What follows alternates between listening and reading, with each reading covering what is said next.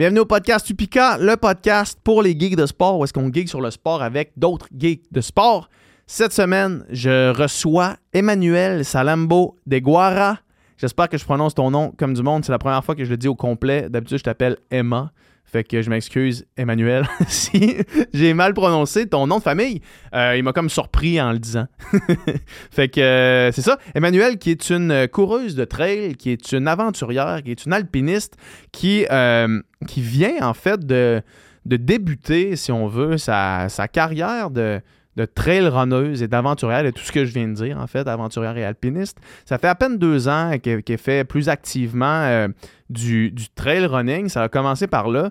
Elle nous parle un petit peu de son parcours, de comment justement ça a débuté, comment elle regardait les, les livres et les vidéos de Kylian Jornet dans le temps, qu'elle se disait, crime, me semble ça a l'air le fun de faire ça, me semble que ça m'intéresse. Et qu'avec la croissance du trail, ben, elle s'est à faire du trail, elle s'est à faire euh, plusieurs différentes épreuves. Je suis allé chez elle, en fait, dans les pentes euh, du Mont-Saint-Anne. Ça fait une couple de fois que je vais au Mont-Saint-Anne. C'est vraiment un beau spot. Donc, euh, son terrain de jeu, en fait. Puis, on a parlé justement de ce parcours-là. Elle, elle a fait un retour sur sa saison, le 100 km des chic chocs à travers les coyotes errants. Euh, son DNF au 125 km de l'UTHC. On a parlé de l'importance du mindset. On a parlé de ses différents projets d'aventure. Elle nous a fait un scoop sur le podcast. Je vous invite à écouter jusqu'à la fin parce qu'elle nous parle de sa prochaine aventure qui est absolument débile mentale. Euh, je vais juste le dire comme ça. Euh, vous allez voir, vous allez pouvoir en juger par vous-même.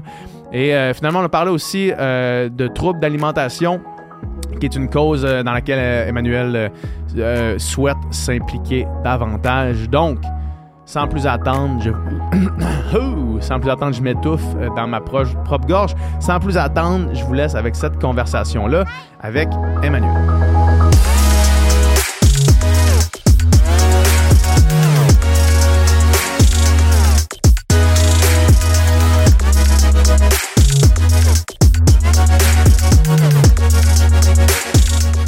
Euh, merci de me recevoir chez vous. Ben, merci, Pierre. C'est super, euh, super apprécié. Euh, la dernière fois qu'on s'est vu, je veux commencer comme ça, la dernière fois qu'on s'est vu, tu étais accroupi au départ du, 125 km de l'UTHC. Puis là, je t'ai dit, ah, genre, comment ça va? Puis là, tu me regardais et tu as dit quelque chose du genre, on va juste essayer que ça tienne. Ouais. Qu'est-ce qui s'est passé cette journée-là? C'est vrai, hein? C'est vrai. Mais cette journée-là, je pense que ça faisait ben, en fait, avant même de commencer la course, je je savais pas si j'allais comme prendre le départ. J'ai comme fait mon sac de course la veille. Euh, j'avais pas j'avais pas vraiment de raison encore de courir autre que j'étais inscrite. Puis que l'année d'avant, je m'étais dit que je voulais la faire. Ça coûte quand même 400 pièces aussi s'inscrire à l'UTHC. Ouais. Ben, c'est dommage de juste le sacrifier. Mais tu sais, quand tu payes il y a longtemps, tu t'en souviens pas. L'argent l'argent de toi dans le passé, ça compte pas. Non, c'est ça exact. Genre, ça n'a jamais existé, oui.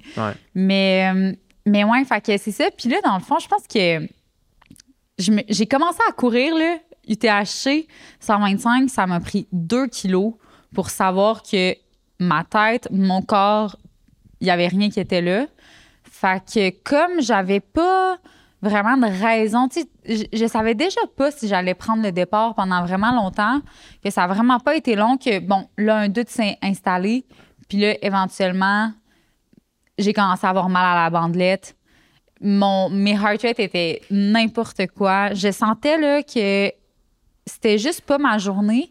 Puis aussi, j'avais des défis un petit peu plus gros qui m'attendaient dans le futur. Fait que je me disais, j'ai vraiment pas envie de euh, prendre mon petit reste d'énergie pour quelque chose que je veux pas comme à 100% mettons. Quelque chose que tu n'avais pas non plus de ciblé dans ton calendrier comme étant un objectif A, mettons? Mais initialement, c'était mon objectif A, mais quand j'ai vu... Qu'est-ce qui s'est passé? ouais, moi, j'ai comme toujours un... J'y vais avec mon feeling, puis... Euh, on dirait que le parcours des chic chocs m'avait toujours comme vraiment intéressé, mais il fitait pas trop dans le calendrier parce que je le trouvais quand même vraiment rapproché du tour du Mont Blanc puis de l'ascension du Mont Blanc.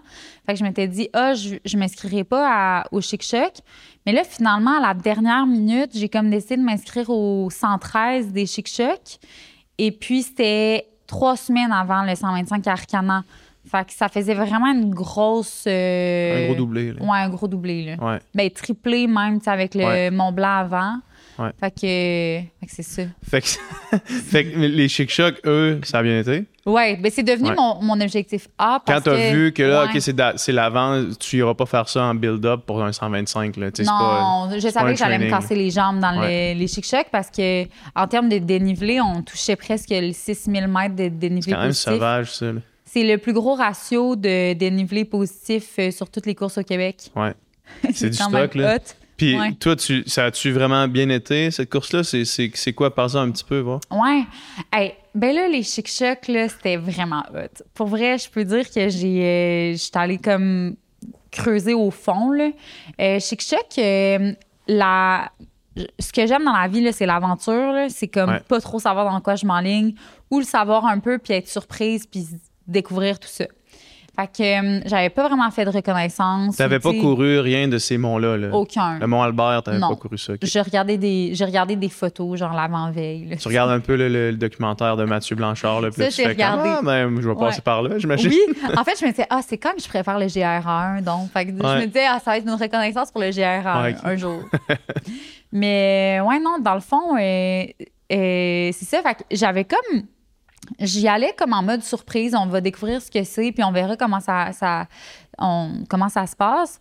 Puis je pense que trois jours avant la course, on reçoit un courriel euh, tous les coureurs du 113 kilos qui dit euh, Bonjour à tous, j'espère que vous, avez, vous allez bien.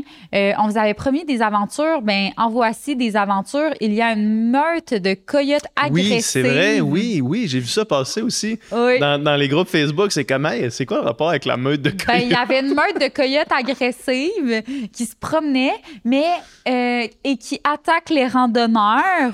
Là, euh, tu sais, puis tout ce qui Amener était des bâtons. Ouais, tout ce qui était ajouté, c'était juste comme OK, c'est la catastrophe. Là. Puis, tu sais, on savait que dans les chic on allait courir de nuit. Le départ commence à 4 heures le soir. On va courir de nuit. Puis, avec euh, moins de 30 inscriptions, les chances sont que tu cours toute seule de nuit. Il y avait moins de 30 inscriptions? Ouais. Ah, ouais, hein? Ouais. Ben, c'est sûr, tu vas être tout seul. Tu vas être avec ta lampe frontale pendant toute la nuit. Un pacer ou non, même ben, Non, il n'y avait pas de pacer, mais tu sais, j'aurais pu essayer de me trouver quelqu'un ou essayer de. Mais j'étais trop espacée de tout le monde. Toute seule avec les coyotes sauvages. Là. Ouais. Puis, mais là, heureusement, ils changeaient le parcours pour éviter les coyotes, mais on dirait que c'est pour éviter les coyotes. Genre comme si les coyotes étaient juste à une place. Ben, on a appris que les coyotes se déplacent vraiment vite parce que les coyotes se sont retrouvés sur le sur le parcours, sur le parcours ah et ont attaqué des coureurs. Ah ouais, il y a des coureurs qui se sont fait attaquer par les coyotes? Genre, euh, il y a, personne qui a été euh, mordu, euh, mais beaucoup de, ben il y a eu, tu sais, Sam il s'est fait attaqué par un coyote. Là. Il a dit. Ah, euh, ouais, hein? ouais. Fuck. Ouais, puis c'est pas des petits coyotes, là. Ça a l'air d'être ben, des loups, là. Genre des. Comme ça existait. Ben, je sais pas, moi, dans ma tête, un coyote. Il y en a ici un peu. Il y en a ici des coyotes au Mont-Saint-Anne. Mais moi, je pensais que c'était des loups. Non, non, non, non, je pense pas. Je suis sûre que j'ai déjà vu ben, des loups. Peut-être qu'il y a des loups, là. Peut-être qu'il y a des loups. Mais les loups, les loups, tu les vois pas vraiment. Ils se déplacent pas en groupe. Non, c'est ça. Mais moi, j'ai vu. Ah, toi, t'as vu des groupes de loups? Ouais. Genre, ouais. Cinq yeux qui se rivaient vers moi pendant ah que je hein. montais le mont euh, de nuit. Ah, dans le noir, ok, c'est ça. Ouais, c'est ça. Ouais, dans le noir. Ouais, ouais, parce que les, les loups, tu les vois comme pas dans le jour. Non, non, c'est Eux autres, tu les vois, mais toi, tu les vois pas. Non, c'était la nuit, ça a été la juste des yeux dans le bois. Là. Ah, ça, c'est probablement des loups. J'ai capoté ma ben, vie. là, je voyais les yeux qui, qui se déplaçaient. Puis, fait que moi, ma, ma, ma peur de chic-choc, c'était courir de nuit, ben courir seul de nuit et voir des animaux. Là, je peux te dire que j'étais servie. Trois enfants sont là. Tout était là, là tout était aligné. Fait que je me disais, it's gonna be fun. Ouais. Fait que Une aventure. Là. Ouais, j'étais vraiment excitée.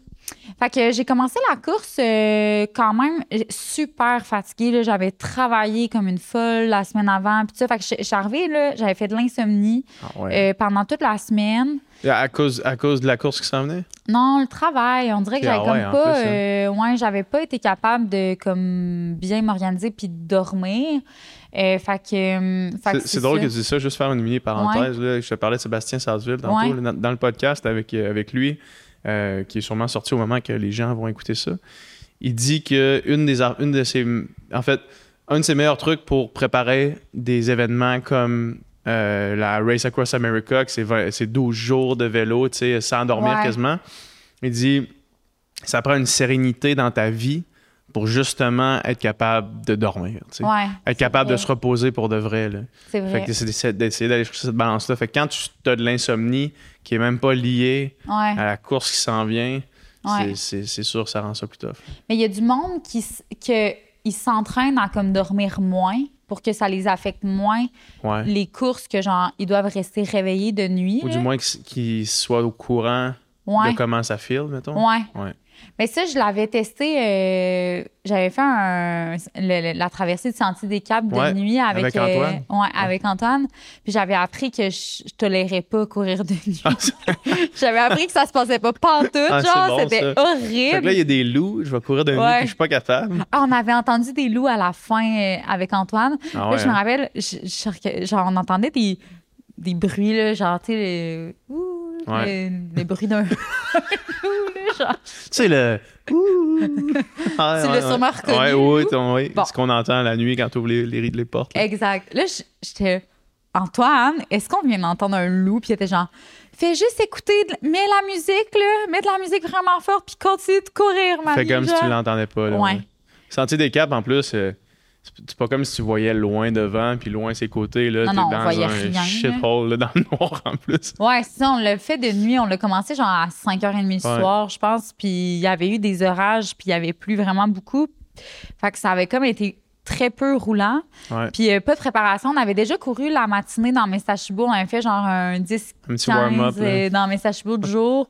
Puis là, j'avais comme dit, ah, ça te tente-tu de venir faire euh, Sentier des Câbles cette nuit, mettons? Il m'avait dit, ah oui. Puis là, finalement, j'avais pris les mauvais bâtons. J'avais pas de truc de caféine. J'avais pas assez de nutrition. Ça a été une belle aventure. Mais j'avais appris que vraiment, le courir de nuit, ça, ça, ça se passe pas. Ouais. Fait que bref. Fait que bref, tu dors pas de la semaine. Je dors pas la semaine. J'arrive dans les chic-chocs. Je commence à courir, puis honnêtement, ça s'est quand même bien passé dès le départ. Puis ce qui était le fun, c'est que c'était des up and down de, du Mont Xalibu puis du Mont Albert au début. Mm-hmm. Fait que ça roulait quand même vite. On fait quand même exploser les montées, exploser les descentes, s'amuser. Euh, les conditions étaient quand même harsh sur euh, Mont Xalibu. Euh, il y avait du gros vent, genre, et on dirait que j'avais des feelings de vraiment d'aventure à ce moment-là. Là, C'était vraiment cool. Euh, puis, là, la noirceur n'est pas tombée encore. Non. C'est à la fin de mon. Ben, en fait, sur Mont Albert, que là, il a commencé à faire noir. Puis justement, à un moment donné, genre, je montais le Mont Albert, il fait complètement noir, puis il fait froid. Puis, puis là, je commence à être seule, puis à, comme à travailler sur mon mental, puis de me dire, OK, là, la noirceur commence, puis t'es toute seule, puis il y a vraiment personne en avant, puis il y a vraiment personne en arrière. Fait que ça va bien aller, mais tu sois prudente.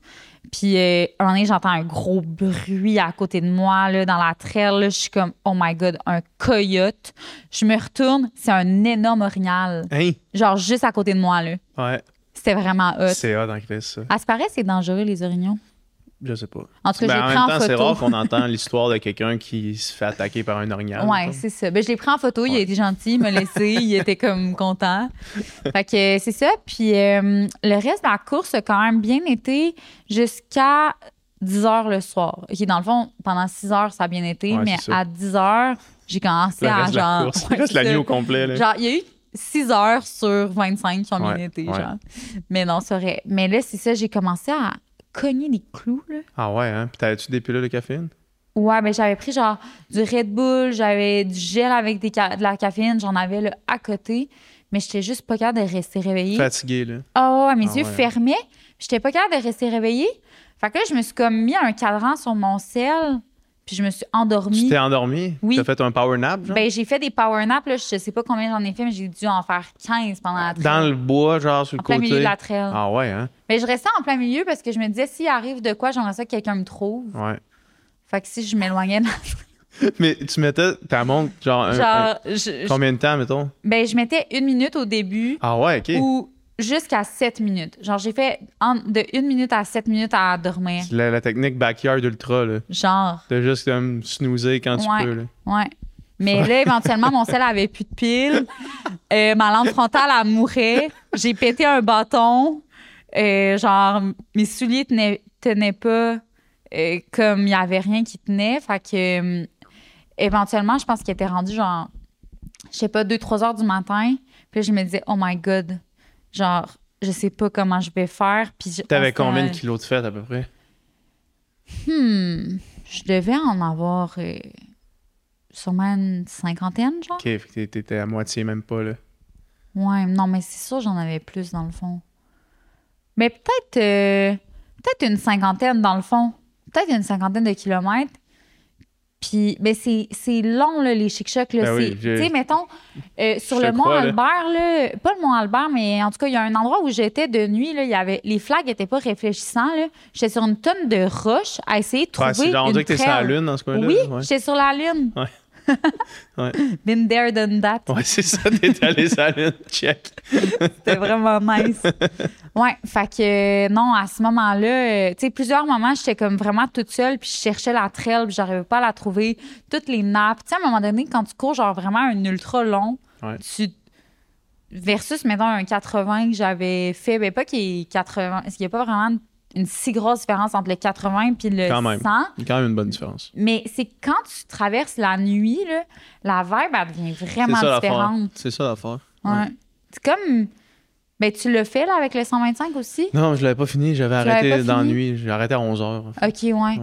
Mais c'est, c'est comme vraiment différent. T'arrives, puis comme les gens, ils. Ben, dans les ravitaux, mettons, puis tu as envie de prendre ton temps parce que tu as été tout seul pendant tellement longtemps, puis tu, te, repars tout seul vraiment longtemps. Puis comme il n'y a pas vraiment de personne qui te chasse en arrière, puis il n'y a pas vraiment de personne à chasser en avant. Genre, c'est comme. C'est comme pas une course, là. Non. Vraiment une aventure. Puis à la limite, je me disais, quand le soleil va, va, se lever, là, je vais commencer à racer. Je vais recommencer à ce moment-là. Parce que le début de la course, j'avais racé. Là, le milieu, la nuit, j'étais trop stressée. On traverse la nuit, là. Ouais, c'est ça. J'étais comme trop. Euh, comment ça va aller? Puis aussi, il faisait vraiment froid. Là. On, touchait genre du 5-8 euh, degrés ah hein? euh, avec la pluie puis j'étais toute seule, puis ma frontale mourait. Fait qu'en tout cas, tu sais, je voulais comme faire attention. Ouais, ouais bonne idée. mais, euh, mais ouais, fait que éventuellement, quand euh, vers 2-3 heures du matin, là, je commençais à stresser beaucoup parce que j'avais plus de piles, ni sur ma, mon sel, ni sur ma lampe frontale, quasiment. Puis pourtant, j'avais eu une lampe de une batterie de recharge, mais comme elle allait vraiment mourir pour une raison que j'ignore. et probablement que la lumière que je prenais était trop forte au départ. Puis euh, j'entends de la musique au loin qui arrive. C'est quelqu'un, David Bombardier, qui arrive puis qui est dans une solide shape. Ah ouais, hein? David était positif et il avançait. Là, là j'étais comme Allô? Allô, est-ce que quelqu'un? Est-ce que j'entends quelqu'un? Oui, c'est David. David, David. Puis là, moi, j'étais cachée d'entre elles en train de m'endormir. OK, tu snoozais encore. Ouais, là, je snoozais. J'étais juste plus capable d'avancer. J'étais genre. T'étais oh encore en mode snooze. Là. Plus capable d'avancer. Genre, je dormais. Là. Ouais. Puis euh, là, il me dit accroche-toi. Fait qu'on on s'est rendus ensemble jusqu'au euh, jusqu'au ravito d'ensuite. Puis là, ça m'a remis sur la map pour euh, courir. J'étais capable. Ouais. ouais. Puis euh, je me suis accrochée. Puis une chance, je me suis accrochée parce que là, ma, si j'étais restée là, est elle était finie. Euh, juste quand elle est morte, définitivement, c'est là que le soleil a commencé à se lever. Puis j'étais en arrière de David, fait qu'il pouvait m'éclairer encore un peu. Puis euh, c'est ça, fait que j'ai été toujours en deuxième position au niveau des femmes. je me suis pas fait dépasser par des hommes non plus. tu sais, je, gardais tout le temps ma position. Puis je voulais pas nécessairement faire une performance, mais j'étais comme, je suis capable de, faire ça. Je suis capable de rester où je suis. Fait que c'était l'objectif euh, un petit peu. Euh, mais éventuellement, c'est devenu un terrain de boue complètement. de la bouette que c'était incapable de, courir. Je Pendant les derniers kilos en plus, quand t'as hâte que ça finisse. Mais les derniers kilos, je veux dire que c'était pas mal les 40 derniers. nice. Genre, ça a été quand même long. Là. Ouais. ouais. Fait qu'après ça, là, la nuit est finie, tu as fini la course, puis as-tu des problèmes, mettons, à, manger ou des problèmes d'énergie ou non? Euh, ben, à la fin, quand ma pacer est arrivée, on dirait que, fait que la pacer, elle a, Steph, elle arrivait sur mes 30 derniers kilos, puis c'est une de mes bonnes amies. À ce moment-là, quand je suis arrivée à l'endroit où j'allais la chercher, euh, la première femme était en hypothermie, puis elle avait potentiellement décidé de DNF, mettons. Fait que là, je passais probablement en première place, mais tu sais, la fille en avant de moi était tellement forte. Là. Puis si j'avais pas. On dirait que j'ai comme je la mérite pas, là, cette place-là. Cette fille-là est vraiment solide. Puis. Un ultra, il peut arriver n'importe quoi. Là. Ouais, mais comme on dirait que je le, je le filais pas, puis j'avais pas envie d'avoir cette pression-là, de gagner une course. On dirait. Ouais, OK. c'est peut-être bizarre, là, mais genre, on dirait que je voulais juste. C'est, ça, ça me tentait pas de, de courir avec une pression de garder une première place, en fait, d'une certaine manière. Euh, parce que je sentais pas que c'était la bonne pour moi, puis je la trouvais vraiment bonne, la fille, puis, puis euh, en tout cas, c'est peut-être euh, peut bizarre de ma part, là, mais c'est Mais fait qu'est-ce que t'as fait? Ben, j'ai continué d'avancer en me disant qu'elle allait sûrement me rattraper. Puis finalement, quand elle m'a vu, genre un regain d'énergie qu'elle a Elle, eu, était plus en hypothermie. Elle était plus en hypothermie, là. Puis elle est repartie comme une flèche. Ouais. Bon. Fait que là, ça m'a quand même enlevé full de pression sur les épaules. ce qui est ouais, c'est bizarre quand même. Je sais que c'est bizarre. Mais j'étais comme contente de l'avoir euh, comme poussé ouais, puis ben oui, avoir sa place. Puis moi, je continuais dans la position que j'étais puis que je me sentais vraiment bien. Je sentais pas que j'avais trop de pression. Euh, puis euh, là, quand ma pacer est arrivée, on dirait que j'ai comme décidé que je me reposais 100% sur elle pour finir. Ce qui a été quand même une erreur de ma part parce que j'avais tellement encore besoin d'énergie puis de pousser puis tu sais, genre, travailler mon mental puis avoir un mindset positif tout le temps. Fait que là, tu t'es juste mis sur le pilote automatique puis ça n'a pas aidé, là. Non. J'étais pas capable de. J'étais pas capable de décrocher. Puis des fois, je me suis dit, my God, peut-être que des fois, je suis mieux. J'étais tellement dans ma bulle tout le long de la race que peut-être que si j'étais restée dans ma bulle, j'aurais été comme plus euh, en mode warrior versus que là, j'ai on dirait qu'à un moment donné, j'ai comme un peu abandonné parce que littéralement, il n'y avait rien qui se courait. Là. On avait des, blocs de boîtes comme ça. Euh, on tombait partout. J'avais comme plus de force. J'avais pas assez de nourriture non plus, pas assez d'eau.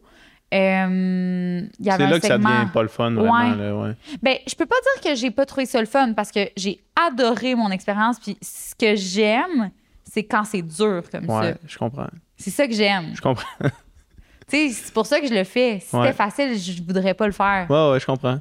Je comprends, mais c'est ce que tu disais tantôt, je pense, avant qu'on tourne, que tout le monde trouve ce qu'ils veulent trouver dans, le truc. Là. Ouais, c'est seulement que je veux pas courir un marathon. Là. Ouais, ouais, c'est ça. pas courir un marathon. Je comprends. Je vais trouver ça difficile, mais pour d'autres raisons, mais genre. Je... C'est pas ça que tu veux faire. Là. Ouais. Ouais, je comprends. Je veux genre. Tu veux aller à l'aventure, dans le fond, c'est ça, ouais. J'aime. Genre, ce que. La, la raison pour laquelle je m'entraîne, puis des fois, là, quand on s'entraîne, c'est quand même c'est pas toujours le magnifique, puis c'est pas toujours en mode découverte, puis des fois c'est comme, il faut le faire. Des fois tu fais la crête trois fois de suite dans ben une journée, puis c'est moins le fun un peu. Ah ouais, je l'ai vu la crête, là, tu sais. Puis là, t'es comme, OK, je monte ce palier-là, je monte un autre, tu sais. Puis t'as l'impression juste de tourner en rond pour ajouter des kilomètres, ajouter du volume. Je veux pas, on n'a pas les montagnes de, l'Europe autour de nous, là. Non. Puis, euh, mais par contre, ce que je réalise, c'est que la raison pour laquelle je fais ces gros trainings-là, c'est parce que je sais que c'est ceux-là qui me permettent de me rendre du point A au point B sans jamais douter que mes jambes vont être capables, puis mon mental va être capable de suivre, puis de me permettre d'y arriver. C'est ce travail-là, ce training-là, dans le fond, qui c'est payant pour ces aventures-là. Mm. Ce, goût de l'aventure-là, comment c'est arrivé chez toi? Ah, c'est une bonne question. T'as-tu eu tout le temps ça depuis que t'es petite ou? Non, écoute, quand j'étais petite, là, je suis pas une sportive dans la vie, là. Tu sais, comme, ben, peut-être ben, maintenant. Maintenant, peut-être. certains, peut maintenant. Certains diraient oui, Oui, c'est ça. Certains diraient que oui, mais, tu sais, mettons, quand j'étais jeune, je faisais du ballet, euh, je faisais de l'équitation quand j'ai arrêté le ballet, mais tu sais, j'ai jamais couru. J'étais tout le temps la dernière aux 5 km, Michel Sarrazin. Euh, puis je Une marchais. référence assez, assez niche. Puis euh, il y a des grands coureurs qui courent le Michel Sarrazin, on s'entend, Jean-Simon, puis Charles Fulbert. Ouais. Fait que, fait que c'est ça. Puis mais j'aimais j'aimais ça comme partir longtemps puis puis m'amuser. Puis éventuellement quand j'étais jeune je me souviens que j'écoutais des vidéos sur Salomon TV Running ok?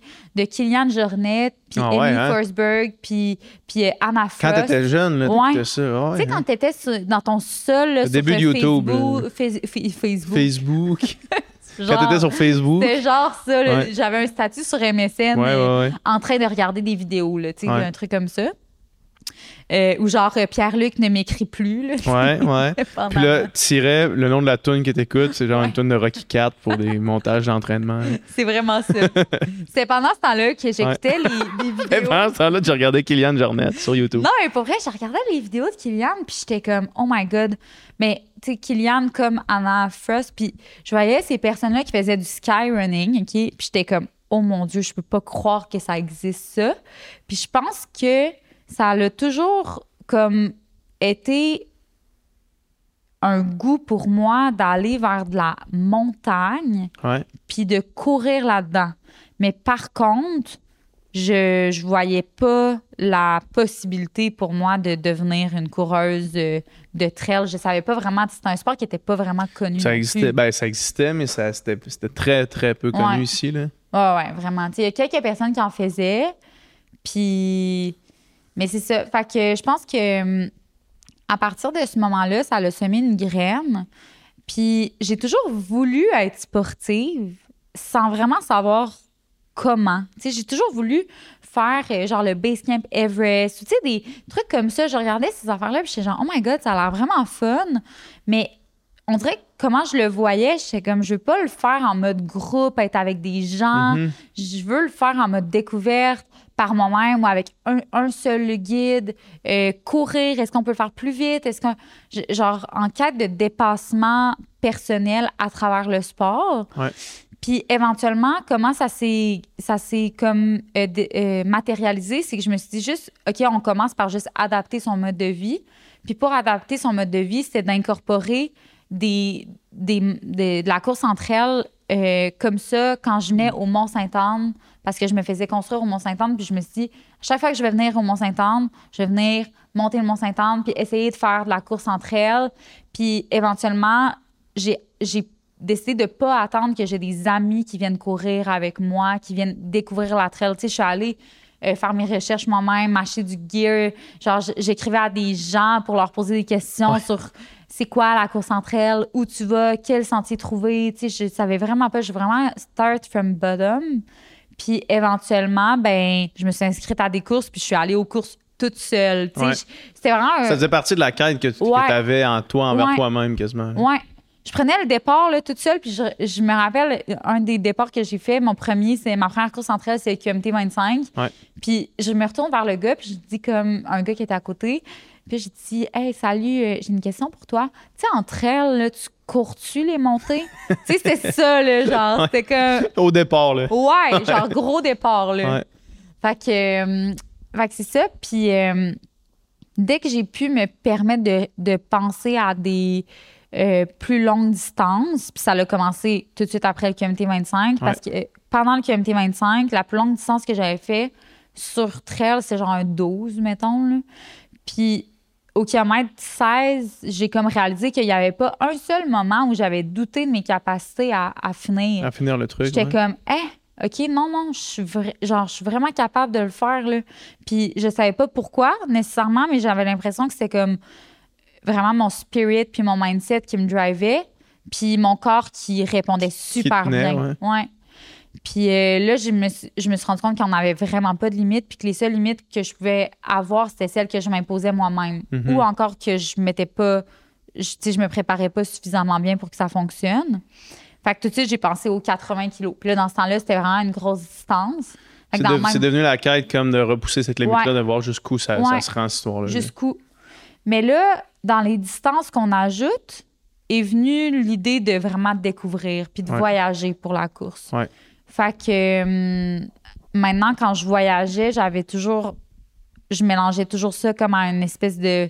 De, de, montagne à découvrir. D'expérience euh, là-bas, tu spottais, mettons, les, spots où est-ce que tu pensais voyager, puis tu fais, il y a ça qu'on s'en va faire ça. Ouais. ouais. En genre de, découverte, là, vraiment.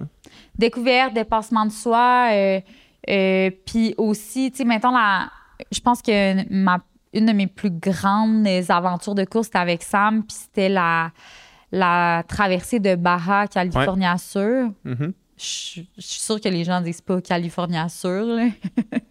en tout cas. Mais. Ils écriront dans les commentaire. Je peux parler espagnol. Baja, California Sur. sur, oui, sûrement. Peu importe, c'est pas grave, on a compris. Bref, ouais. Fait que. Puis c'est ça. Puis euh, dans le fond, ça en dessinant nos vacances, on regardait la map de FKT euh, sur. Euh, puis là, on voyait que j'avais vraiment envie d'aller au Mexique. Puis on voyait une seule petite pin euh, de FKT. Puis ça faisait la traversée de Baja d'est en ouest. C'était genre 140 kilos. Puis c'était écrit genre hardcore, almost died, euh, rattlesnake, sign me desert, euh, no water, genre impossible. Puis euh, là, je regarde ça, je dis ben non, on peut pas faire ça. Là, ça reste comme ça. Cinq minutes plus tard, je retourne, je suis comme, ah, ça. faut qu'on fasse ça. Là, Sérieux, ça n'a pas rapport. Là. Ouais. Fait que c'est ça qu'on a fait. Ouais, fait que c'est un, beau voyage, un beau voyage. C'est, c'est hot, là, comme voyage. Ben, ça devait. Ouais. combien de temps ça vous a pris? On l'a fait en deux jours. Parce que. Mais on a coupé la nuit. J'en ai pris un 4 heures de nuit pour aller dormir. Mais au total, ça nous a pris genre 29 heures quand on calcule ça. Euh, ce qui était un FKT de mixed gender, puis un FKT féminin pour moi. Cool. Ouais, c'était nice. Puis euh, il y a deux seuls gars qui ont fait ça avant. C'était le fondateur du Speed Project, tu sais, euh, genre, euh, Marianne Hogan, elle le fait. Ouais, Speed Project qui traverse LA, Los Angeles. Ouais, ouais, ok, ouais, ouais, ouais, je sais, ouais. Au Chili maintenant, en tout cas, bref. Puis euh, le fondateur de Air Libre, qui est une compagnie de retraite de course à l'international. OK, cool. Fait que moi, j'avais déjà écrit à, à Mauricio, le gars de, de, de Air Libre, pour whatever. On se suivait sur Instagram. Fait qu'il nous a aider, dans le fond, à mettre en place ça parce que la traversée de Baja, ça pouvait pas se faire en autonomie complète, c'était impossible. On avait, ça. a traversé le désert. 144 km sans eau, euh, t'as comme pas vraiment le choix. Impossible. Genre, ouais. Puis il y a vraiment des rattlesnakes à cette période-là. c'est vraiment comme, tu sais, genre juste la veille de notre course. J'espère qu'il te reste des jambes quand t'en croises un, là. Ouais, ben, ça m'a failli marcher sur un serpent à la toute fin. Ah il restait hein? genre 3 kilos. Puis là, j'étais genre, Sam, Sam, Sam, Sam, Sam. Puis il était genre, quoi? Puis j'étais genre, arrête-toi! Là, il allait marcher sur un serpent, là. Mais là, c'était pas un rattlesnake. il était pas méchant, lui. Ça aurait juste un serpent sous la botte, un, serpent dans ma botte. Ouais. Fait que, non, c'est ça. Puis là, pour construire ça, on avait deux amis euh, mexicains. Un qui nous suivait. Des porteurs d'eau, là. Ouais, porteur d'eau, de bouffe, euh, genre, euh, il, il, il, était insane. Puis aussi, il y en a lui qui était sur l'autre côte, il nous laissait dormir chez lui aussi quelques heures parce qu'il euh, nous avait dit que la veille, il était allé sur, dans les trails pendant la nuit puis qu'il avait vu quatre rattlesnakes. Ah ouais, hein? Fait qu'on a comme fait qu'on prend fait que tu peux comme pas euh, faire ça tout seul. Non. Non, non, non, non. Puis j'ai vraiment eu peur pour la vie de Sam, mettons. Ah ouais, hein? Ouais, j'ai vraiment eu peur. comment ça? Ben, parce que dans le fond, au début, je pense que c'était les 25 premiers kilos, on était suivis, on avait de l'eau à chaque 5 kilos, mettons. Après ça, on, faisait la traversée de la Sierra de la Laguna. Puis la traversée de la Sierra de la Laguna, elle se fait euh, absolument en autonomie. Il n'y a aucun, aucune façon de, rejoindre cette trail-là. Euh, puis Sierra de la Laguna, ça le dit dans le titre, c'est qu'il est supposé avoir un laguna au top, OK? Mais là, on était dans une période d'extrême chaleur. Il n'y avait pas de laguna. Fait qu'on avait 4 litres d'eau chacun, ben 3 genre litres d'eau chacun pour passer du kilomètre 25 au kilomètre 60. Puis on n'avait pas d'eau. Mais genre zéro, pas une seule goutte d'eau. Puis Sam, il, dégage beaucoup de chaleur. Fait comme ça a été vraiment il il s'est vraiment vidé. Fait qu'à ce moment-là. Même après ça, une fois que ça finit, mettons que tu retrouves ton eau, là, c'est long, euh, ramener ça. Là. Ben, surprenant. Moi, quand, je, quand on a retrouvé l'eau, là, c'était au kilomètre 60, mais tu sais, mettons, dis-toi que je pense que ça faisait comme 10 euh, kilos. Ben, ça faisait 20 kilos qu'on était en mode survie, mais 10 kilos que, genre, je pensais appeler le satellite, euh, peut-être hélicoptère. Ah hein? J'ai grab le sac à Sam sur mon dos, OK? Lui, il se traînait, là, il se traînait les pieds pendant 10 kilos, là. Ben, c'était vraiment technique, c'était vraiment tough à sa défense, c'était vraiment difficile. Nous, on pensait que c'était un 20 kilos, mais oui, mais. Pas assez tu t'as pas besoin de défendre qui que ce soit, tu manques d'eau, tu manques d'eau. Il avançait quand même bien, là, tu sais, genre, il, avançait encore, mais tu sais, la lucidité était semi-là. Ouais. Puis, euh, tu sais, c'était tough, là. Il gardait un bon mental, puis tout ça, mais tu sais, j'essayais de le garder animé, puis enligné, mais tu sais, c'était supposé être un 20 kilos de descente, puis finalement, c'est un 20 kilos de descente monter, monter, descendre, ah monter. Puis là, c'est ma montre qui, une chance, me dictait que ça allait finir par redescendre un jour. Mais c'était vraiment, vraiment pénible. Puis on était comme dans la jungle, genre intense. Ah ouais, hein? Ouais. C'était super tropical là, à cette section-là. On avait l'impression que c'était genre euh, Jurassic Park. Il n'y avait juste pas de Laguna. Là. Ah, il y avait zéro Laguna. là. C'est juste l'affaire. Il y avait zéro Laguna. Là.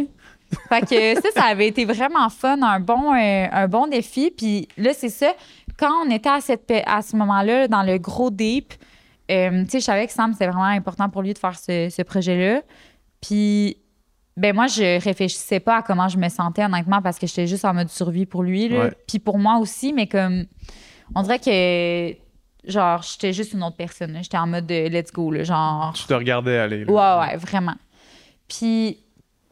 Euh, je lui ai fait promettre que quand on allait arriver, si on arrivait, parce qu'on est, on était 3-4 heures en retard sur notre heure prévue, euh, puis on savait pas si la personne qui était supposée nous attendre allait encore là. là J'ai dit, si on arrive, puis quand on arrive, c'est terminé pour toi. Aujourd'hui, c'est terminé parce qu'il mhm. restait 20 kilos après. J'ai dit, je veux pas que tu essaies de continuer. Genre, c'est vraiment dangereux. Tu es dans un état second en ce moment. Puis tout ça. On est arrivé là. Il a mangé. On a pris genre un 30 minutes, OK? Il était fresh. Il était fresh, comme si de rien n'était. Il a bu de l'eau, il a mangé. Ouais. on est reparti là, comme des balles. Ah ouais, hein? C'était moi qui étais plus fatiguée rendu là. Je pense que la. C'est sûr de traîner deux sacs, c'est plus compliqué un peu. Deux fast packs, un par-dessus l'autre, ça fait mal. Là. Genre, c'était pas good. Là. Fait que, ouais. Ah ouais, hein, il a retrouvé son. son... Ouais, puis là, c'était moi qui étais terrorisée parce que euh, là, il fait, le, le soleil se couchait, faisait vraiment noir. Puis je me disais, oh my god, genre, c'est sûr qu'on meurt parce qu'on voyait les traces des serpents, là, tu sais, c'est dans le sang. fait que tu voyais les traces des serpents qui étaient passés. Genre, c'est épeurant, là. Ben, j'imagine. Mais fait que là, la, comme la mort est quand même euh, proche de tes pensées là, dans ces affaires-là. Oui. Puis. J'avais une assurance. Mais tu y retournes après, tu sais. Dans, dans, le fond, c'est. Tu y trouves du plaisir quand même? c'est ça que j'aime. Parce que c'est ça, dans le fond, tu sais. Tu dis, j'ai peur de mourir, mais en même temps.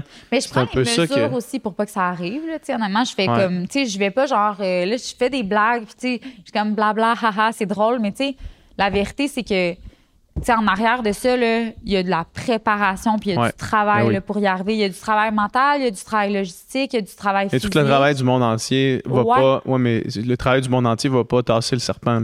Non. Fait que ça, c'est la mesure qu'on. Ou les coyotes. Pas, ouais, les coyotes, et les serpents. Ça m'a pas été chanceux, justement. Non, s'il se fait attaquer par le coyote, il manque de mourir à cause des serpents, puis plus d'eau. C'est ça qui aime les aventures. Mais bref.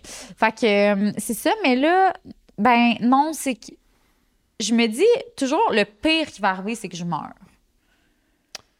C'est quand même un outcome assez grave. Mais toi, toi, tu t'en rendras probablement pas compte longtemps. Oui, c'est ça. J'aurais plus la peine, de la peine C'est ça, c'est un peu une posture égoïste de dire ça. C'est ça. Euh, encore une fois, pour le côté lui, Sébastien Sansville, qui, qui a monté l'Everest, lui, il dit des, des, montagnes comme, mettons, le K2, ouais. où est-ce que le taux de personnes qui meurent est comme démesurément grand. Il dit le monde qui s'en va là, c'est, c'est un trip d'ego. C'est un trip d'ego, puis c'est aussi une décision qui, qui est somme toute, ben ça c'est son opinion à lui, un peu égoïste parce que si tu t'en vas là pour ton trip d'ego personnel, sachant qu'il y a un bon risque que tu laisses euh, ton partenaire, tes enfants, euh, dans le deuil, tes, amis, tes, collègues, tu sais. Il, y a quand même, il y a quand même ça, là. Je pense qu'il y a comme vraiment beaucoup de façons de le voir. Je peux pas dire que c'est égoïste parce que je pense que dans certains cas, peut-être. Je pense que ça dépend toujours de comment tu vois les choses puis pourquoi tu fais des choses. Tu sais, quand là, je vais faire une aventure, là, c'est pas pour après écrire j'ai fait cette aventure-là. Non, non, mais non. Tu sais, mais pour vrai, là, ça booste pas mon ego d'avoir été capable de le faire ou pas. Là, genre, ça, ça booste zéro. Mm-hmm. Mais ça me remplit de bonheur vraiment fondamentalement. Là. Genre, on dirait que c'est comme wow. Puis j'en ai encore des chills, puis j'ai hâte à la prochaine, puis c'est pas parce que j'ai hâte de prendre des photos sur je sais pas trop non, Non, mais non, je te crois, ouais, ouais. Mais c'est pour ça que je suis d'accord avec lui qu'il y a du monde que, mettons, sur sur K2, genre, c'est vrai, là. Ou, tu sais, mettons, tu vas faire un défi euh, d'ascension, genre, euh, il y en avait un qui avait fait un défi d'ascension sur Broad Peak, puis direct après, il était allé sur K2, genre, vraiment rapidement, puis sans respecter la montagne, sans être conscient, puis euh, mettons en décidant, euh, par exemple, de ne pas porter d'oxygène parce que c'est ça ton défi, mais ça va faire en sorte que tu n'auras pas d'énergie pour aider à rescue d'autres personnes qui sont sur ton chemin. sais. Ça, je suis comme, OK, effectivement, c'est moins. Euh, c'est moins aligné avec mes valeurs. C'est beaucoup plus fondé sur l'ego puis la performance. Puis, c'est sûr que c'est, c'est pas ce, qu'on veut voir dans, dans la montagne, mais c'est sûr qu'il y a des personnes aussi qui le font vraiment deep down pour des bonnes raisons. Puis tu sais jamais là, qu'est-ce qui peut arriver. Là. Mais non, c'est clair. un glissement de terrain, genre sur une petite montagne. Il peut toujours arriver quelque chose. même si tu planifies toutes tes affaires, euh, il peut toujours arriver quelque chose. Ouais. ouais. Ça fait partie du truc, j'imagine aussi. Ça fait partie de l'aventure. Ouais, c'est ça. Ça fait partie de la vie d'aventurier, en fait. Ça fait de la, ouais, c'est ça, la vie d'aventurier. ouais, mais en fait, c'est ça, dans le fond, qui semble se dessiner dans ce que tu me racontes. C'est un peu le, désir d'aventure qui avance. Euh, on va pas nécessairement parler de l'ascension du Mont Blanc puis du Tour du Mont Blanc parce que je pense que tu en as parlé quand même pas mal. On peut écouter peut-être euh, Pas sorti du bois, je pense, le podcast que vous avez fait. Shout out euh, à ce podcast-là. Vous irez écouter si vous voulez entendre l'aventure Immersion Mont Blanc. Le film sort. Les premières sont prochainement. Là. Ouais, c'est genre le 3 novembre, le 4 novembre, le 5 novembre.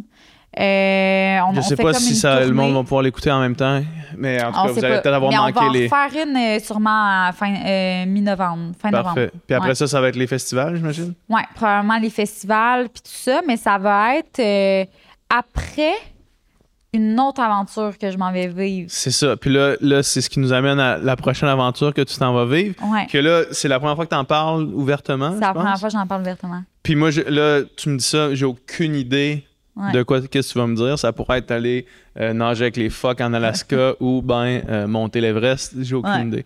C'est quoi, c'est quoi ton aventure qui s'en vient? c'est vraiment C'est la première fois que j'en parle puis je suis vraiment excitée. Euh, ben, dans le fond, c'est pas la première fois que j'en parle parce que je l'ai collé à Pas sorti du bois il y a genre un an et quelques que éventuellement un jour je rêvais d'aller monter à Concagua. Aconcagua, c'est la plus haute montagne en Amérique la plus haute montagne dans le monde à l'extérieur de la chaîne himalayenne. Son sommet est à presque 7000 mètres d'altitude. Fait que c'est vraiment, vraiment haut. Ouais. Euh, puis c'est dans des conditions euh, qui sont vraiment ardues. Tu sais pas qu'est-ce qui t'attend sur la montagne. Si tu as un, ton, un vent là, qui, qui arrive, t'es comme, t'es fait, tu peux plus avancer, il n'y a plus rien qui se passe. Tu peux avoir de la neige, des tempêtes de neige avec des avalanches, mais la montagne, comme est comme en Argentine, puis elle semble accessible parce qu'elle n'est pas nécessairement super steep, ce qui en fait un défi super intéressant.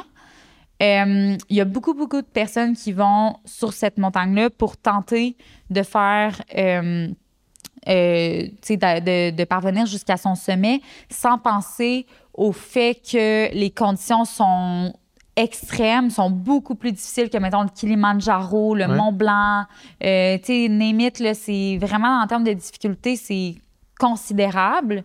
C'est un des Seven Summits aussi, fait que les plus hauts sommets de chaque continent. Donc, elle est vraiment connue, cette montagne-là. Euh, mais elle est aussi très deadly, justement, à cause des édèmes cérébraux et pulmonaires qui vont se créer. Puis parce que beaucoup de personnes vont tenter de continuer d'avancer parce que. À place d'écouter les signaux. Oui. Ouais. Fait que le projet, euh, ben, ça va être. J'ai un million de questions. Combien de temps ça prend? Ben, c'est ça. Là, le projet, c'est pas juste d'aller sur le sommet d'Aconcagua. OK, parce que c'est pas, pas assez, ça. Ben, c'est pas, pas, pas, une assez grande aventure. Ben, c'est que, tu sais, ce que j'aime de. Tu sais, comme je parlais, j'aime ça, faire des choses par moi-même. Ouais. Puis suivre le chemin que tout le monde veut suivre, c'est le fun, mais j'ai aussi envie de faire mon propre projet. Puis je suis une personne qui aime courir entre elles, mhm. qui aime faire de l'alpinisme. Mhm. quand tu combines ça, ça s'appelle un peu bouger très vite dans les montagnes et faire des, des tentatives de, de FKT euh, ou d'ascension super rapide, quasiment de, de courir jusqu'à un sommet cette montagne-là le permet quasiment. C'est sûr que Parce que c'est pas assez steep pour monter trop vite. Ben, dans le fond. Ouais. Fait que tu peux faire des segments en courant sans avoir le, le, facteur altitude qui vient chier la patente. Là. Mais même, tu sais, si c'était euh, le Mont Blanc ou le K2 ou Broad Peak ou whatever, il y, y, a des gens qui font ça, des summit push genre des, du base camp jusqu'au sommet and back en one single push parce qu'ils sont bien acclimatés, parce qu'ils ont un fitness, ils, sont, ils, bougent léger puis ils, bougent vite. Bien là, c'est ça l'objectif. Fait que c'est courir jusqu'au sommet, mais évidemment que ça va pas être courir tout le long jusqu'au sommet. Mais tu sais, il y a des gens qui le font sur le Mont Blanc alors a, tu sais, en prenant une voie où est-ce que tu as de l'escalade de glace pareil. fait que, c'est comme, ça dépend vraiment de comment tu le fais. Fait que là, dans le fond, l'objectif, ça va être de partir euh, du le, record en soi, c'est la tentative. C'est un record canadien féminin, en fait, où est-ce que je vais grimper à partir de Plaza des Moulas, qui est le base camp de Aconcagua, à environ 4002, jusqu'au sommet d'Aconcagua, à presque 7000, et retour à 4002 en un push. En un push. Ouais. OK. Fait c'est quoi la préparation pour t'acclimater, être capable de faire ce push-là? Ça va être de faire une première fois l'ascension tranquillement. De faire du, du 4000, du base camp jusqu'en haut en, euh, en. fait, euh, on va partir même de plus bas. On va partir genre de l'autoroute de Orcones Valley, genre à Peniten, dans le coin de, de ouais, Valley. Là. Puis on va monter en randonnée. Je vais être avec un groupe on va monter en randonnée en 18 jours jusqu'au sommet. Fait que ce sommet-là, il se fait généralement en beaucoup plus de, temps, on s'entend. Euh, puis, euh, je vais. Donc, Mais en 18 jours, euh, tu dis que le sommet se fait en plus de temps, plus de temps que 18 jours ou plus de temps qu'un push? Un push. Ouais, OK. Fait qu'il se fait en 18 jours, mettons. C'est standard. Ouais, standard, c'est 18 jours. OK. Fait que là, c'est sûr que mon sommet de push, il part pas de l'autoroute, il va partir un peu plus haut de, de Plaza des Moulas. Euh, mais c'est juste que je vais avoir fait déjà tout le protocole d'acclimatation en faisant une première fois l'expédition en groupe, euh, en faisant une reconnaissance de parcours aussi. Puis après ça, en redescendant, je vais devoir sortir du parc pour aller chercher un nouveau permis parce que je vais être là assez longtemps. ouais. Fait que je vais sortir, je vais prendre une douche aussi. Tu sais, essayer comme de. Après 18 jours, ça se peut que ça te tente, ouais. C'est ça. Puis, tu sais, genre, je sais pas ça va être quoi les conditions, mais s'il y a beaucoup de neige, il fait très froid, tu sais, je veux peut-être prendre un petit peu de temps euh, pour être euh, au chaud puis me refaire des, des réserves. Euh, ça fait 18 jours que tu montes, là, ouais. Ouais, puis en altitude, t'as as beau manger, je veux dire, ton corps, il, a besoin de plus. Ouais, fait, que, c'est ça. Puis euh, là, on va attendre à, Normalement, ça va être avec, à, à Penitentes qu'on va attendre de voir une condition, une ouverture météorologique pour remonter à Plaza des Moulas. T'espères que ça soit pas trop long, cette en attente-là, parce que sinon, tu te désacclimates? Euh, ben, je vais quand même rester à 3500 à ce moment-là, quasiment. Fait que c'est pas si pire. Puis je vais continuer de m'entraîner aussi in between. Fait que l'objectif, ça va toujours être de rester en mouvement puis tout ça, mais d'intégrer du repos aussi. Fait qu'il va falloir que je me repose aussi. Après un summit à 7000, je vais être quand même déjà fatiguée quand même pas mal. Ben, sûrement, ouais. Ouais. Fait que c'est ça. Puis quand on va voir une ouverture, là, on va partir euh, euh, à Place à des Moulas pour faire le summit push. Fait que vous allez partir, mettons, quand tu dis vous. Je vais t'expliquer pourquoi après. OK. Fait que ma question, c'est vous allez, vous allez partir vers le base camp, puis après ça, pour partir le lendemain, mettons. Oui. Ben, ça sera peut-être pas le lendemain, là, mais ça va vraiment dépendre. Va falloir. C'est vraiment spécial, là, mais en montagne, là, tu sais pas qu'est-ce qui t'attend, puis tu sais pas à quel point il va falloir que tu bouges vite. Puis tu sais, tu te fais des préparations, puis des préparations en pensant que. Euh, comme tu vas avoir trois jours pour te préparer. Mais, mais ça se peut que la, clear out, c'est là, puis on y va. C'est là, que c'est cette nuit à 1h du matin qu'on part, là. Go, là. Fait que faut, faut juste être prêt à, à dès qu'il y a une ouverture, tu, tu, tu, sautes sur l'occasion. Faut être prêt à n'importe quoi, dans le fond. Ouais. ouais. j'ai beau essayer de donner des dates, puis des ci, puis des ça à qui que ce soit, j'ai aucune idée ça va être à quel moment. Je vais avoir un tracker avec moi, puis je vais aussi avoir une équipe avec moi. Parce que. Une question avant ça. Ouais. Avant que tu tombes là-dedans. Le FKT est combien de temps? Oh, man, je sais pas. Mais c'est parce que là. Mais mettons le push, là, ce serait combien de temps? Mais je peux pas dire que j'aurais pas de temps parce que, premièrement, ça va être une première Canadienne féminine. OK, ça va être la première fois que tu le fais. je sais même pas s'il y a un Canadien homme qui le fait. OK. Fait que pour dire que. Mais tu sais, il y a des. Euh, il y a un Américain qui le fait. Si je me trompe pas, là, lui, il court son marathon en 2h22, là, je pense. Puis je pense que lui, il le fait jusqu'au sommet. En genre 4 heures. Semaine back ou? Je pense que semaine back, ça y a pris 5h30. OK, ouais. Mais tu sais, il faut savoir que lui, il a battu Kylian Jornet. Ouais, ouais. Fait comme non, non, mettons, ça va peut-être te prendre deux fois ce temps-là, mettons. Ben, moi, je pense que, ben, même deux fois ce temps-là, c'est Kylian Jornet, là. c'est comme The GOAT, là. Fait que je pense que, moi, mon, j'ai pas d'objectif de temps du moment que je suis capable de le rentrer en moins de 24 heures. Mais l'objectif, là, même au-delà du temps, c'est de le faire. Ben Parce que si je suis capable de le faire, c'est exceptionnel. Après ça, le temps, c'est que ça dépend tellement. Si j'ai un vent, là, puis que je suis pas capable d'avancer, là. Ça, ça va être plus long, là. C'est ça. Fait qu'encore une fois, faut comme tu sois prêt à tout, tout le temps. Puis, genre, tu vas le vivre quand tu vas le vivre. Ouais. Fait qu'en termes de préparation, autant il faut que je me prépare à des conditions super arides, autant je veux me préparer aussi à être capable de bouger vite si, si les... Si tu, ça te le permet. Ouais. ouais. Ouais. ouais. Fait que c'est ça. Fait que là, tu as une équipe pour ça parce que tu le filmes, tu, documentes ça? Qu'est-ce que tu ben, fais? Écoute, c'est une surprise pour moi. Puis euh, je, j'en reviens même pas encore. Mais euh, tu sais, moi, ce projet-là, je l'ai fait. ça fait deux ans que j'ai réfléchi. deux ans que j'ai mis en, place, puis tout ça. Mais il y a deux ans, quand j'ai tenté de comme le mettre en place, j'ai réalisé que j'avais pas du tout l'expérience, j'avais pas du tout comme le background encore pour le faire. Euh, puis euh, je vais prendre le temps de bien faire les choses. Puis encore là, c'est déjà une progression quand même super rapide. Fait que j'avais comme entamé les conversations avec certains partenaires. J'avais entamé les conversations avec l'équipe euh, là-bas de Graales Expédition qui va, qui tout coordonner là-bas pour m'aider, pour m'enlever de la pression.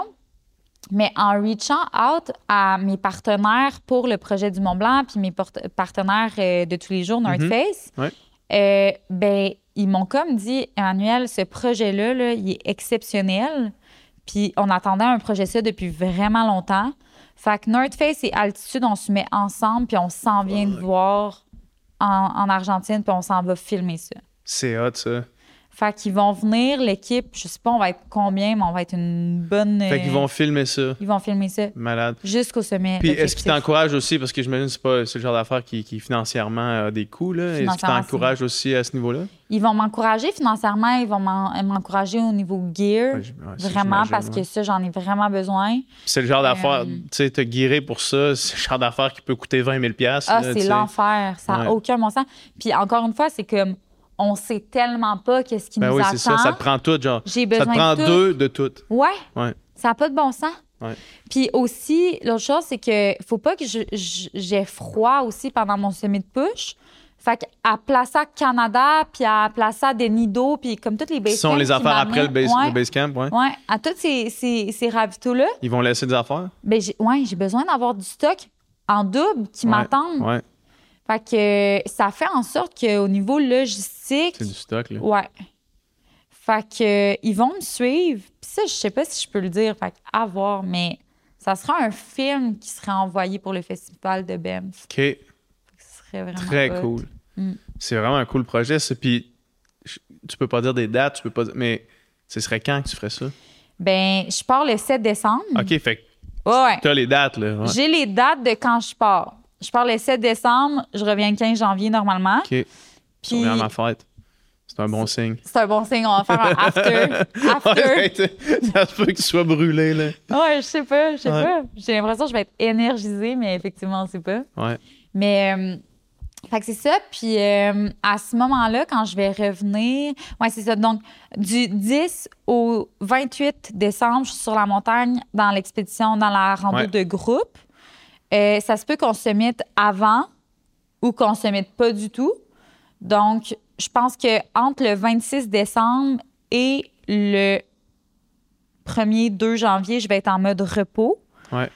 Euh, puis je vais être euh, en bas à, la, à Penitentes. Puis à partir du 2 janvier, c'est n'importe quand que ça peut se passer jusqu'au 15. C'est fou, on dirait genre une grossesse. J'accouche dans cette date-là, ça peut se passer n'importe quand. fait garder vos cellulaires avec vous autres. Ben, c'est un ultra, là, genre, ça... C'est ça, mais tu sais, ce qui va être hot, c'est que je vais pouvoir documenter ça. Tu sais, là, je vais être sur la montagne pendant genre un mois et une semaine environ, Puis euh, je vais pouvoir avoir du réseau, je vais pouvoir, comme, parler aux gens, euh, envoyer des updates de comment ça se passe. Puis euh, c'est ça que j'ai envie de faire aussi. Comme faire vivre genre la montagne à tout le monde pendant mais que oui, c'est hot, mais hein. C'est ça qui est hot. Tu sais, tu parlais tantôt de. Euh, si tu montes la montagne pour prendre des photos, c'est pas la, bonne motivation de monter la montagne, mettons. Sauf qu'en même temps, un des, une des vraiment cool affaires avec les réseaux sociaux, c'est que tu peux partager ces expériences-là. Tu sais, moi, je ne sais pas pour des affaires aussi extrêmes, mais à chaque fois que j'amène le monde de mes abonnés avec. Ben, que j'amène mes abonnés comme si j'amenais j'amène mon sel avec moi, puis je me filme, mettons. Tu sais, euh, c'est les affaires que le monde aime le plus, puis que le monde embarque le plus. Tu sais, juste mon 80 du Bromont Ultra, j'ai juste sorti mon sel quelques fois dans le truc pour faire un reel, puis genre, le monde est tripait sur l'affaire, là, tu sais. Mais, c'est le fun aussi de pouvoir suivre cette affaire-là, puis d'avoir des... Tu sais, juste les photos que vous avez partagées pour euh, euh, l'immersion Mont-Blanc, c'est sick, là, de voir ces photos-là, de voir de monde, puis, puis je suis sûr que le, documentaire va être aussi sick que ça, là. Ouais, mais c'est ça, c'est parce que, tu sais, quand tu vis des expériences comme ça, mon why dans la vie, là, c'est pas de les vivre juste pour moi, c'est de mm-hmm. les vivre pour que, idéalement, ben, c'est pas, au-delà de les vivre, là, mon, mon why, c'est d'avoir un impact dans le monde qui est plus grand que moi-même, que ma petite personne. Fait que si euh, je peux créer des choses ou semer des graines ou, ou peu importe chez les gens ou euh, c'est comme pour moi, c'est ce qui me rendrait le plus heureuse, puis que ce soit positif. Fait c'est pas inspiré dans le sens que je, veux tout le temps de rester cette personne accessible que il y a deux ans, elle n'en faisait pas de course. Ben, puis qu'à un moment donné, elle a commencé à en faire. Puis je pense que c'est pour ça que beaucoup de personnes peuvent des fois se s'associer à moi, puis qu'on j'engage la conversation avec beaucoup de personnes. Ben, en tout cas, moi, je trouve, j'aime ça. J'ai full de belles discussions avec tellement de personnes. Je trouve ça vraiment fun.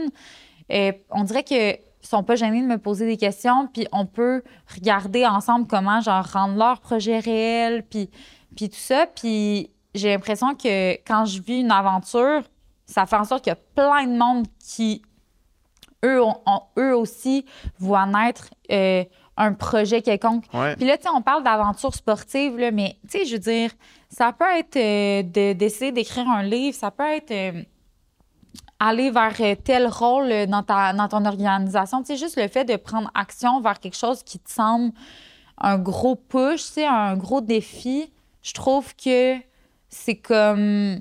C'est une aventure en soi, puis de poursuivre cet objectif-là, c'est vraiment courageux, puis j'ai envie qu'on. J'ai juste envie comme qu'on s'inspire tous à, à s'élever ensemble, mettons. Ouais, ben, c'est une belle façon de dire ça. Ouais. C'est une belle façon de dire ça. Puis c'est cool aussi, tu sais, de. Euh, c'est pas comme si euh, tu faisais deux vins au marathon, là. Non, vraiment pas. C'est pas comme si tu viens d'un passé d'athlète élite. Euh, tu sais, c'est comme, OK, ben, c'est accessible dans le fond. Même si c'est intense, extrême, mm. puis vraiment difficile, ça fait pas de ça moins accessible à quelqu'un qui veut vraiment le faire. Ouais, vraiment. Mais tu sais, justement, tu sais, souvent quand je m'entraîne avec des gens, tu sais, les gens pensent que je cours full vite puis tout, puis je suis vraiment pas une coureuse euh, euh, élite euh, qui, qui court tout le temps vraiment vite. Par contre, quand j'arrive en, en, mindset de genre aventure, là, je sais pas qu'est-ce qui se passe, mais il y a un autre, il y a un ben, déclic qui se fait. Le, le mindset, là, tu sais, tu m'as parlé de ton, de ton mindset avant les chic-chocs, où est-ce mm. que tout s'enlignait pour être euh, une aventure, puis que tu avais hâte, puis tu étais excité de le faire, versus le mindset que tu avais avant l'UTHC. Puis moi, je suis persuadé que ça a un impact énorme dans mm. la performance physique. Tu sais, je, quand je suis allé au fjord du Saguenay, je suis arrivé là tout seul dans mon Airbnb, genre, euh, il pleuvait en conduisant, c'était l'orage, puis j'étais comme ça faisait deux semaines que j'étais pas dans le bon mindset. Ça me tentait plus de faire les longues sorties le week-end. Ça me tentait plus. C'était comme too much. J'étais arrivé là, puis ça me tentait pas d'être sa ligne de départ, dans le fond. Mm. Versus le Bromont Ultra 80, où est-ce que là, j'étais dans un Airbnb avec mon ami. Euh, on chillait, genre, on se craquait, on faisait, OK, man, le départ est à 3 heures. Fait qu'on, à 1 heure le cadran, puis genre, let's ah go, man, tu sais. Puis on était vraiment craqués, puis j'étais arrivé dans la course, le même corps, là. Mm. Tu sais, même s'il y a une affaire, j'étais moins bien entraîné pour le 80 du Bromont Ultra, hein? tu sais. Puis c'est juste le même corps, le, même training, puis juste le mindset qui change. Là. Ouais, mais c'est ça. Je pense que selon les objectifs que tu as en tête, euh, puis genre ta, ta mission, là, à chaque fois que je fais quelque chose, généralement, j'ai une mission en tête, là, puis j'ai un why, au-delà de mon why global, là, genre, mettons, je vais vers quelque chose, puis je suis comme, oh my God, je sais pourquoi je le fais, là, tu sais. Mais si ce, ce je, je sais, là, il est absent, là, pour vrai, ma motivation est à moins 1000, puis moi aussi, j'ai envie d'aller écouter Netflix. Ouais, c'est ça, exact. Genre, Grey's Anatomy, c'est vraiment bon, OK? je suis plus un gars de Dr. House, mais je comprends ce que tu veux dire. Bon. c'est bon. Mais euh, ouais, fait que, euh, fait que c'est ça. Puis euh, aussi, dans le cadre de cette aventure-là, je vais lever des fonds. OK. puis, ben, lever des fonds, c'est pas juste lever des fonds, OK? Mon objectif, c'est de, de briser un tabou, OK? Littéralement, puis de sensibiliser les gens à la cause ANEB, qui est Anorexie Boulimie Québec. Mm-hmm. Puis cette cause-là, ben dans le fond, elle m'est vraiment chère pour plein de raisons personnelles, mais aussi elle est énormément présente dans le sport, dans les gens autour de moi. Euh, dans ma vie aussi, elle me full affectée. Puis comme on dirait que euh, c'est juste une façon naturelle pour moi de redonner à une cause qui euh, m'a permis aujourd'hui d'être encore plus forte. Mm fait que, euh, fait que c'est ça, fait que je m'associe avec Aneb. Aneb a des projets incroyables pour, euh, pour aider les personnes qui souffrent de près ou de loin de troubles alimentaires. Euh, puis encore, hier, je donnais une conférence, genre, je faisais comme un témoignage justement à un événement pour Aneb. Puis j'ai donné un discours qui, pour moi, c'était devant des milliards, ben des milliards. Des milliards. tellement. Mais dans ma tête, il y avait genre des, milliards de des personnes. de personnes Mais il y avait des milliards de dollars, tu sais, dans le sens que, tu mais pour vrai, c'était juste des conseillers, ben, même pas des conseillers financiers, c'était toute la team, euh, euh, des gros de ce nom dans le monde du placement de McKenzie, euh, tu sais, tout ça. Euh, Fidelity, puis c'était Canaccord, puis tout ça. ça c'est dans mon background vraiment professionnel aussi. Fait que c'est tous des clients avec lesquels j'ai déjà travaillé. Mais là, je m'adressais à eux d'un point de vue témoignage sur les troubles alimentaires et témoignage euh, d'une athlète, tu sais. Mais là, je sais comme comment je vais faire pour les rejoindre, ces personnes-là, pour leur parler? Puis euh, j'ai vraiment fait le parallèle entre combien dans le monde de la haute performance, que ce soit le sport, le milieu professionnel, on a des fois en tête de que notre volonté, notre ténacité, notre détermination, ça ne peut avoir que des effets positifs à nous dépasser puis à atteindre nos objectifs. Des fois, par contre, ça peut vraiment prendre une tournure haute parce que tu veux avoir un contrôle sur toi, sur ta santé, ton bien-être, euh, tes résultats, tes actifs, peu importe, c'est ce que je mm-hmm. disais. Mais des fois, ça a un côté insidieux, puis là, ça devient une c'est plus une question de santé, ça devient un trouble, un trouble excessif. Puis, euh, puis c'est ça. C'est comme ça que je suis allée les rechercher. Puis à la fin du discours, quand je leur ai dit que moi, mon discours, c'est pas un discours macabre, mais c'est de la sensibilisation, c'est de briser le tabou, c'est de savoir que c'est présent, puis de savoir qu'il y a des ressources qui sont là pour nous aider. Puis la première étape, c'est reconnaître que tu as, un trouble ou l'accepter. Puis après ça, c'est comme savoir que, y a des façons de s'en sortir. C'est toujours un message d'espoir que j'avais envie de porter. Puis à la fin du discours, j'ai parlé de Aconcagua. Fait que c'est à mhm. eux la première personne, le premier, euh, premier groupe. première fois j'en ai parlé. Puis à la fin, quand je suis partie, ben là, je me sentais comme mal parce que pour moi, c'est la première fois que je parlais de troubles alimentaires devant un public aussi. Puis je me disais, my God, j'espère que c'était pas lourd et tout. Puis finalement, ça a pris une seconde. Puis il y a des parents qui, me regardaient en pleurant parce que eux, leurs enfants sont là-dedans ou, ou, quoi que ce soit. Puis sont venus me parler, on a échangé vraiment beaucoup, puis ça m'a vraiment inspiré. Euh, m'a parlé de leur projet aussi de créer une maison euh, euh, où est-ce que les gens pouvaient aller dormir là-bas, puis tout ça. Fait que, ouais, j'espère vraiment que euh, ça va être ça, ma, mon apport aussi pour, euh, pour la cause. Ouais, ben c'est vraiment très, mm. très euh, comme comme, comme organisme à s'afficher. Moi, je sais qu'il y a des gens proches de moi qui, qui ont souffert de troubles alimentaires. c'est vraiment difficile pour les gens autour parce que tu sais pas quoi faire.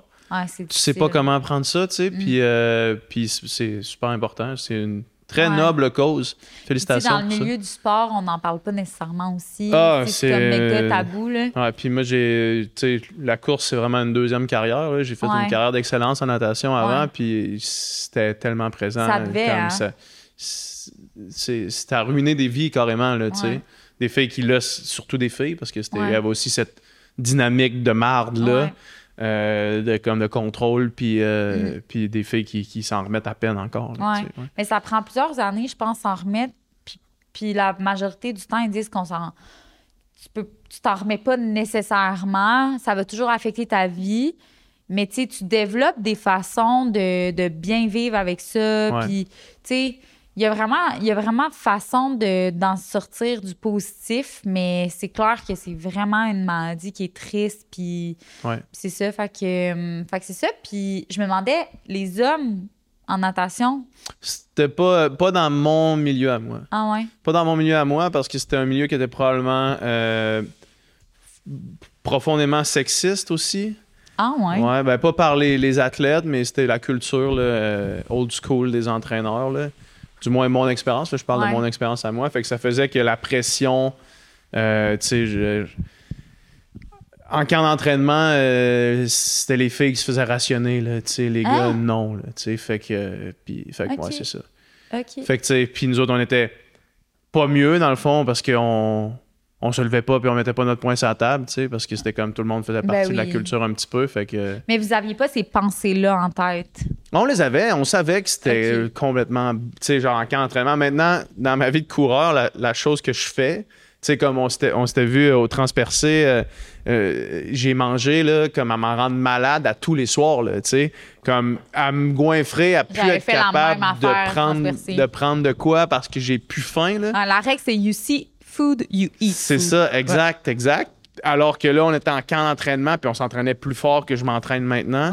Puis euh, on avait de la salade, pas de vinaigrette, puis euh, genre du poulet, puis pas de carbs. C'est fou, hein? Ouais, mais, là, tu sais, c'est ça que j'aime aussi dans l'ultra, puis dans la, la trail, c'est que tu sais que ton fuel, c'est l'alimentation. je pense qu'il y a quand même du bon travail qui a été fait. Je sais pas dans le marathon, la course sur route. D'après moi, d'après moi, il y a encore euh, ça. Ouais, parce dans que les sports qui sont dans les sports qui sont vraiment sais, on s'entend que dans, le trail, il n'y a pas de chiffre. Vraiment, le seul chiffre que tu as, c'est la distance, la durée, puis le dénivelé, mettons. Mm. Il n'y a pas beaucoup de monde qui travaille vraiment avec le heart rate, il n'y a pas beaucoup de monde qui travaille vraiment avec le wattage, il n'y a pas beaucoup de monde qui travaille avec le le poids, ça dit pas grand-chose.